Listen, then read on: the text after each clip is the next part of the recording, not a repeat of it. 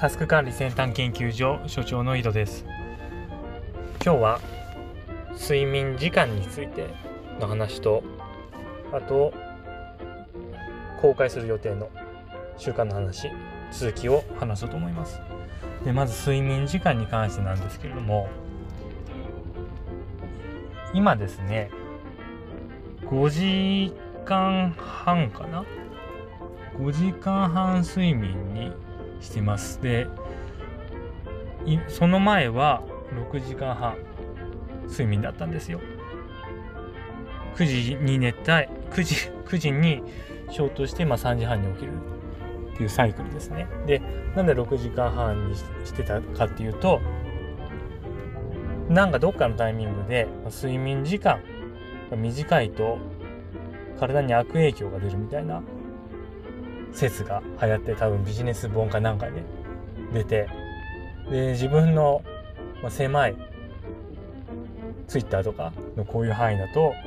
まあ、睡眠時間長く取った方がいいみたいなね流れになってあそうかと睡眠時間長く取った方がいいのかということで6時間半とかにしてるんですね。で時を遡ると結構自分新入社員とかで仕事があんまきつくなかった時とかは3時間とか4時間半とかいろいろ試したんですよ。で、まあ結果その3時間とか4時間半は無理があるんで、やめました。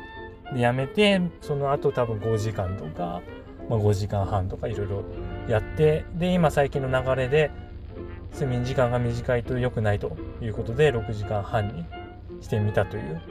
歴史があります。で、確かその睡眠時間が短いと良くないっていう説は、なんか睡眠時間が長い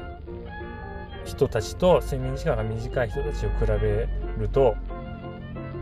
多分なんか認知テストか、認知能力テストみたいなのをやった結果、睡眠時間が短い人たちは、なんか徹夜をした人と同じレベルの認知能力になってしまうと。だからよ、良くないっていうような話だったと思うんですよ。で、まあ、なるほどなと思って、睡眠時間長めにとったんですけど、で、ここで、一つちょ天気がありまして、天気っていうのはあの西野さんのオンラインサロンに入ったことですね。まあオンラインサロンに入ったことというか、西野さんがまあ結構頑張、結構ですか、4時間睡眠とかで仕事、他もずっと仕事しますみたいなことを言うわけですよ。でもうすごい努力してますっていうことを言うわけです。で、あ、なるほどなと。それに感化されて、すごいなんか、若者みたいなこと言いますけども、そろそろアラフォーのおっさんが、いや、すごいなと、この人すごいから自分も頑張ろうみたいなことで、まあ、4時間睡眠はでもちょっときついから、とりあえず睡眠時間短くしようと思ったんですよ。で、これまでだったら、いやいやと、睡眠時間短いと、徹夜するのとほとんど変わんないからコスパが悪いと。だから睡眠時間は長く確保しておくべきだっていう結論になってたと思うんですよね。でそうならなかったのはもう一つの大きな要因がありましてでこれあのグッドバイブスっていう考え方の中で言ってたことなんですけど何かを比較人が何かを比較する時っていうのは一つの尺度もしくはまあ、複数のベンチマークで比較すると。で、それは、その一つの尺度であったり、複数のベンチマークで比較しているだけであって、その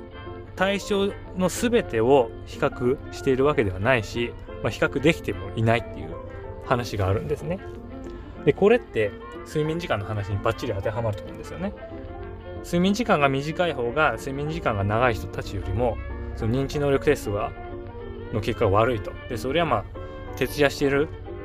あのー、対象群と同じレベルで悪いっていう話って結局その認知テストの結果が悪いっていう話だけじゃないですか。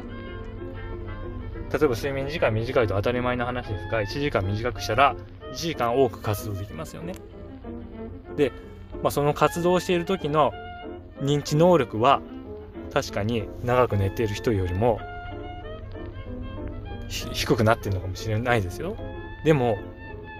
それによってその1時間長く活動することによって得られる結果とかってその認知能力が低くなってるからってそのプアなものその粗末なものになってるかって正直分かんないんですよね。で実際にそのキングコングの西野さんは4時間睡眠とか、まあ、1日に20時間とか16時間とか働いて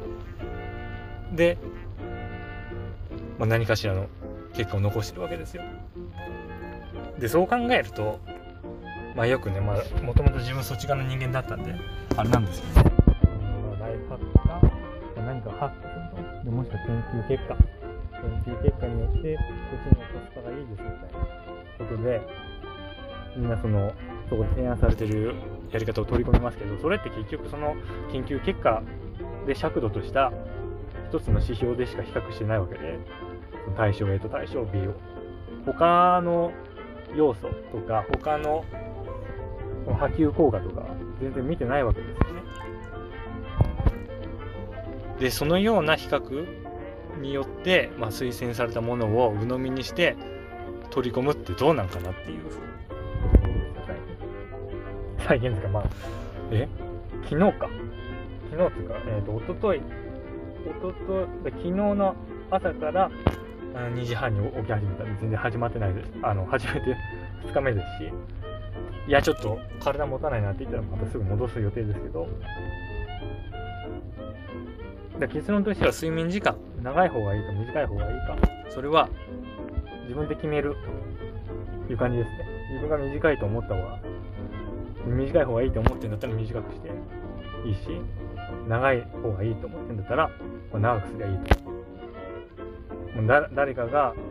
示したその一つの尺度で比較したなんか研究結果の結果こいや絶対長い方がいいですとかいうのはまあ正直ナンセンス。なんじゃないかなって最近思ってます。あすいません。ちょっとまた長く喋り始め喋りすぎたんで習慣に関してはまた次回以降話そうと思います。なんか実績公開する習慣全然